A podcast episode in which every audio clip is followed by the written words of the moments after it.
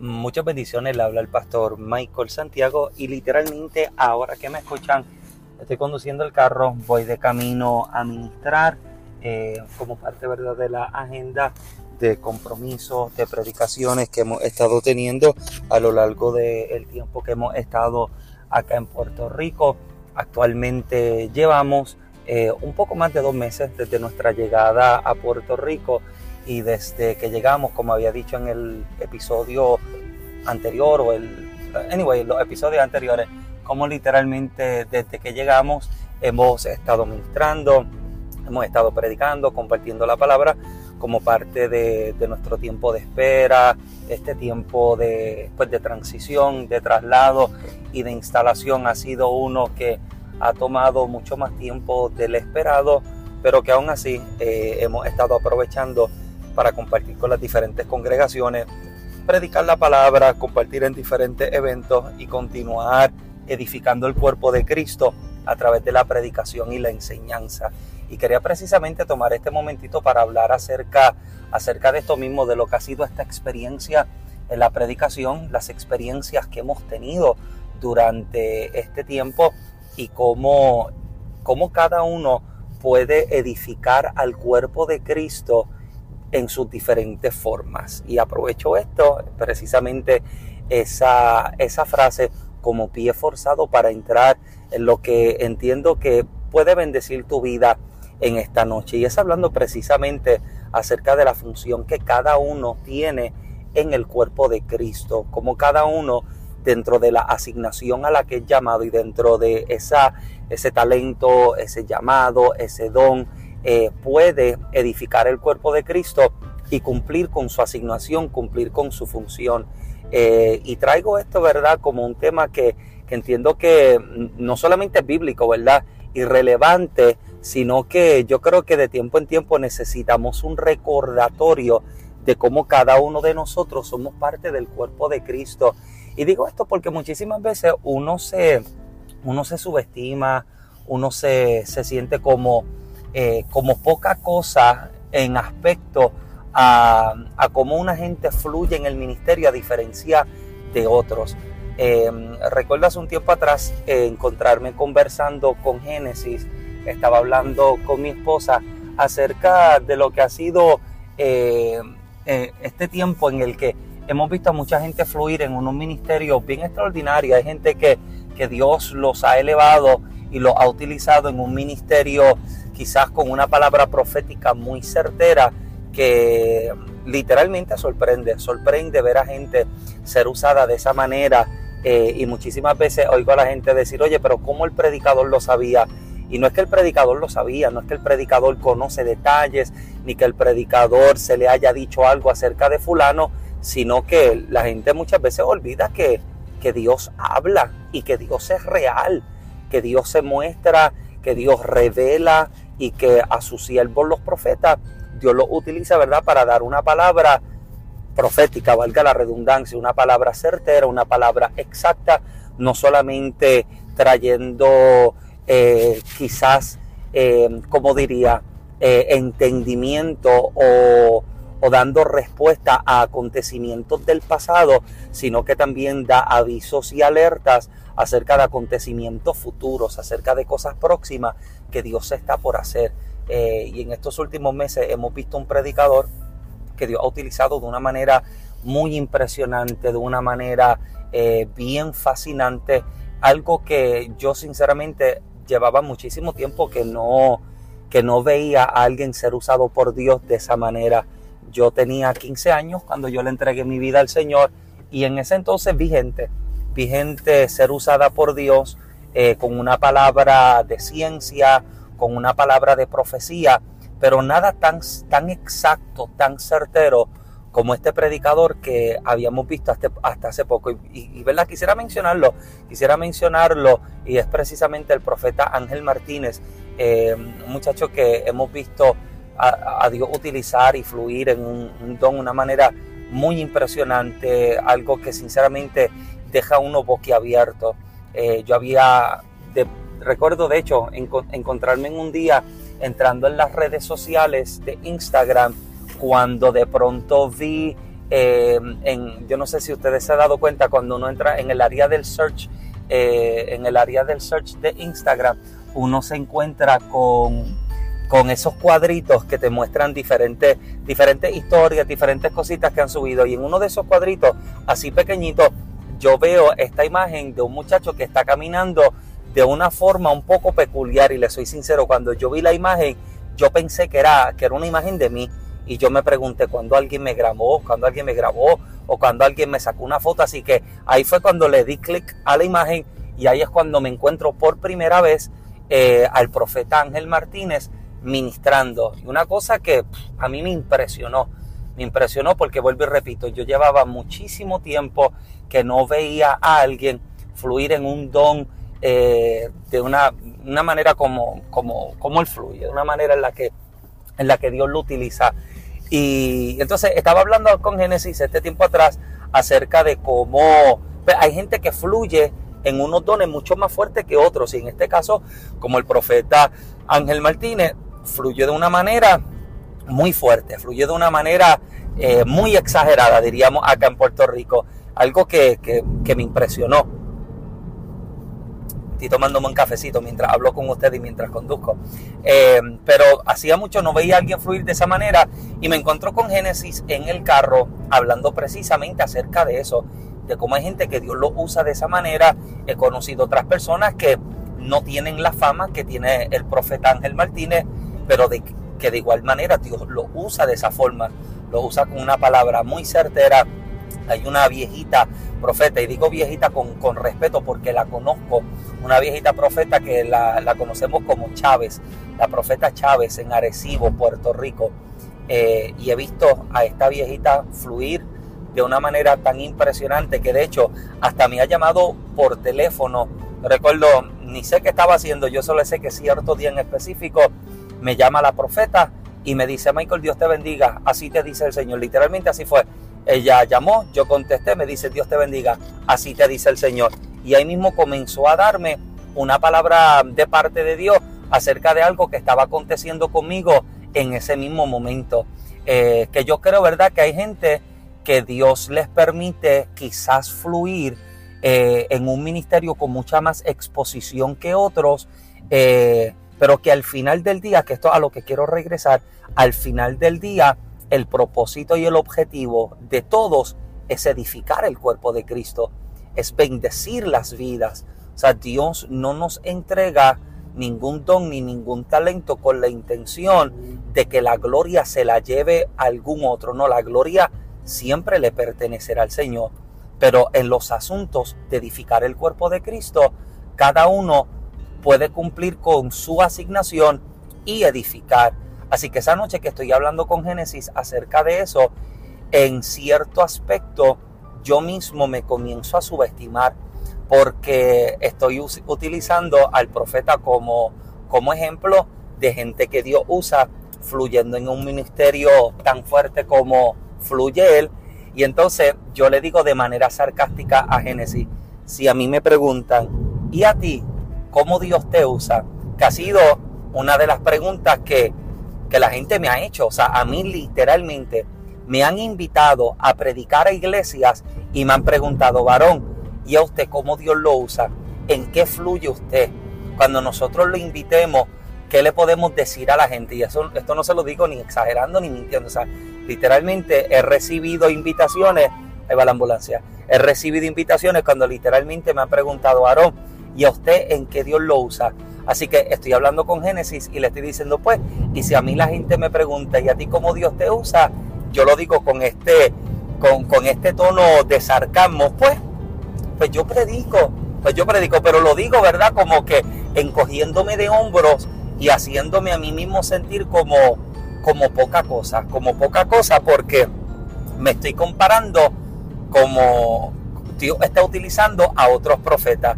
La cuestión es que esa noche que yo estoy hablando con Génesis, yo acababa de salir de predicar, literalmente esa conversación con Génesis fue apenas quizás unos 25 minutos después de haber salido de una iglesia en la que yo estuve predicando. En esa noche que yo estaba predicando, yo estoy eh, presentando una historia bíblica y la estoy utilizando eh, con la intención de revelar y demostrar cuál es la pasión con la que Dios nos está persiguiendo. Y es precisamente la historia del profeta Oseas, cuando Dios lo envía a buscar una mujer ramera, una mujer infiel, casarse con ella, pero amarla. Porque si se casaba con ella sencillamente, eso hubiera sido pan comido, hubiera sido una asignación fácil. Pero la asignación del profeta lo está invitando a que la ame. Entonces, esa es la línea del pensamiento, del mensaje que se está predicando en esa noche. Entonces, esta conversación que yo estoy teniendo con Génesis viene 20, 25 minutos después, mientras literalmente estamos en un estacionamiento de un fast food esperando a que nos entreguen algo de comer para seguir de camino para casa. A la mañana siguiente, luego de que nosotros hubiéramos llegado a la casa tarde, más de medianoche, eh, le envío un mensaje al pastor, como hago de costumbre, pastor. Nuevamente, gracias por la invitación. Acabamos de llegar a casa. Siempre verdad que, que salgo en camino así lejos, camino de noche y de tarde. Pues me gusta comunicarme con los pastores o con, con quienes me invitaron para dejarles saber, ¿verdad? Que, pues, que pude regresar con bien y de una vez mostrar mi agradecimiento a ellos por la invitación. El pastor me responde, muchísimas gracias. Eh, y nada, a la mañana siguiente yo despierto y como a las 7 de la mañana, 6 y media, 7 de la mañana, literalmente tengo un mensaje del pastor, nuevamente otro mensaje de texto. De hecho, era un audio. El pastor me está agradeciendo ahora con quizá un poco más de detalle y de atención eh, el haber aceptado la invitación, el haber bendecido a la congregación con la palabra, pero literalmente el pastor está como, como riéndose por lo que me está contando en el audio acerca de la experiencia del culto de anoche. Literalmente el pastor se está riendo diciéndome, Michael, tú no sabes cómo Dios te utilizó anoche. Esto es lo que, lo que literalmente el pastor me está diciendo. Tú no tienes idea, Michael, de lo que tú hablaste. Tú no tienes idea de lo que tú estabas predicando. Y siempre que alguien me envía un mensaje con expresiones como esta, hasta cierto punto yo me asusto, porque humanamente uno pudiera cometer tantos errores, hay tantas cosas que uno pudiera decir, y yo me estoy sintiendo como que en Puerto Rico diríamos contra metí la pata. Metí la pata, dije algo de más, dije algo mal. El pastor me está diciendo, Michael, tú no tienes idea de lo que tú estabas hablando, tú no tienes idea de lo que tú estabas predicando.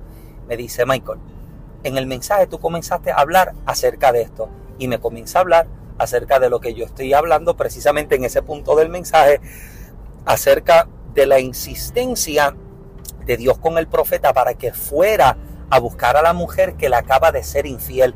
Y yo recuerdo que en esa parte del mensaje, antes de que la mujer se fuera eh, a hacer, a, hacer verdad como hacía en su pasado, eh, yo comienzo a darle verdad como que mi toque a la historia en esta cuestión de cuál habría sido esta, esta lucha mental de la mujer diciéndose, me voy, me escapo y comienza a dar detalles en esa parte del mensaje, como a las horas de la madrugada, y esto es verdad, yo tomando una licencia, yo tomando una licencia con esta parte del mensaje y de la historia para dar un poco de detalle, y yo estoy hablando como la mujer de madrugada se levantaba, dejaba a su esposo, el profeta, en la casa y se iba, y se iba y de noche se le escapaba y se le metía en la casa de los otros hombres o se iba a, a, pues, vender su cuerpo, a prostituirse, a hacer las cosas que hacía en su pasado. Pero yo comienzo literalmente a darle detalles a ese aspecto, o sea, en esa parte del mensaje. El pastor me comienza a decir en el mensaje, tú no tienes idea de lo que tú estabas hablando. Me dice, porque ahora mismo yo me encuentro trabajando con una situación con la que tengo un matrimonio que está al borde de la destrucción porque la esposa del muchacho a las horas de la madrugada se le está escapando, de noche se le está yendo y se está metiendo a la casa de un fulano de tal y lo está haciendo infiel y bla, bla, bla. Y el pastor literalmente comienza a darme detalles acerca de esto. Entonces, cuando el pastor me comienza a decir esto en el mensaje, eh, o sea, en el audio que me está enviando, me está diciendo, o sea, me está diciendo, o sea, tú no tienes idea, Michael, no tienes idea de lo que estaba hablando, porque es que Michael, tú no sabes cómo Dios te está abusando y era lo que, a lo que me quería llevar en ese mensaje. Tú no, tú no tienes idea eh, de cómo Dios te está usando en el mensaje. Tú no tienes idea de las cosas que tú estabas hablando. Eh, y, yo entiendo que cada uno de nosotros, como el apóstol dice, somos, somos un miembro que forma parte del cuerpo de Cristo. Y yo creo que muchas de nuestras frustraciones en nuestros ministerios y en nuestras asignaciones están, están fundamentadas en el, en el aspecto de, de que muchísimas veces a nosotros se nos enseñó a medir los ministerios. Porque cuando tú le preguntas a la gente a qué ministerio tú aspiras, qué tú quisieras hacer en el reino de Dios, qué ministerio tú quisieras desarrollarte, y casi todo el mundo te respondería de la misma manera. Todo el mundo quiere ser profeta, todo el mundo quiere ser apóstol, todo el mundo quiere ser evangelista. Sin embargo, los ministerios, por ejemplo, lo que es la pastoral, lo que es el ministerio del maestro, muchas veces son los ministerios que son minimizados, son subestimados porque la gente observa a que estos otros tres ministerios que presenta el apóstol, el profeta y el evangelista como unos ministerios de mayor exposición, ministerios de oportunidad, ministerios en los que estamos parados sobre el fundamento, o no debería ser el fundamento, sino parado sobre tarimas, es la palabra, tarimas, escenarios, son ministerios de exposición, son ministerios eh, que son reconocidos. Entonces, los otros ministerios muchísimas veces la gente los tiene como en poco, porque quizás no se les ve como que tiene tanta, tanto, tanto seguidor, tanto aplauso, no tiene... Entonces, muchas veces la gente comienza a medir los ministerios observándolos de esta manera, cuál tiene más alcance, cuál tiene más seguidores, cuál puede tener más o cuál puede alcanzar más.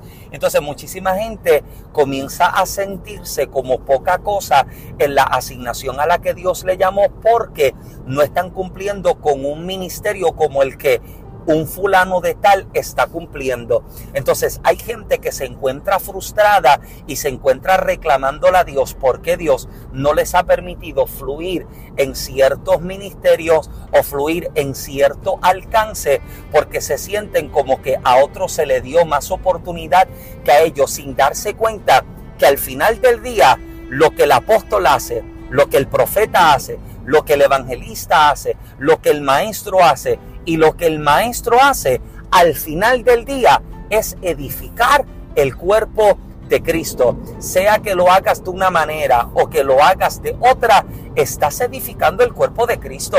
Entonces cuando tú comienzas a medir tu éxito ministerial con el alcance que tú tienes en comparación con el del otro, estás diciéndole al Señor que Dios te dio demasiado o que te dio muy poco. Entonces, el objetivo lo pierdes, que es cuál?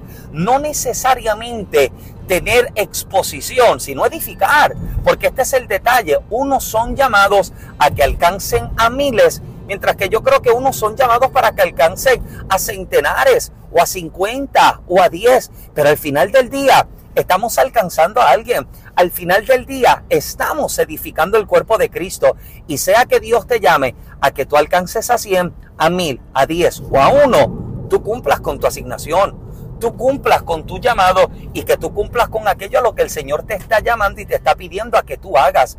Pero el detalle está en que estamos edificando el cuerpo de Cristo. ¿Cómo? Cada uno cumpliendo con su función. Unos edifican el cuerpo de Cristo predicando, otros edifican el cuerpo de Cristo enseñando, unos edifican el cuerpo de Cristo tocando música, tocando instrumentos, cantando, adorando.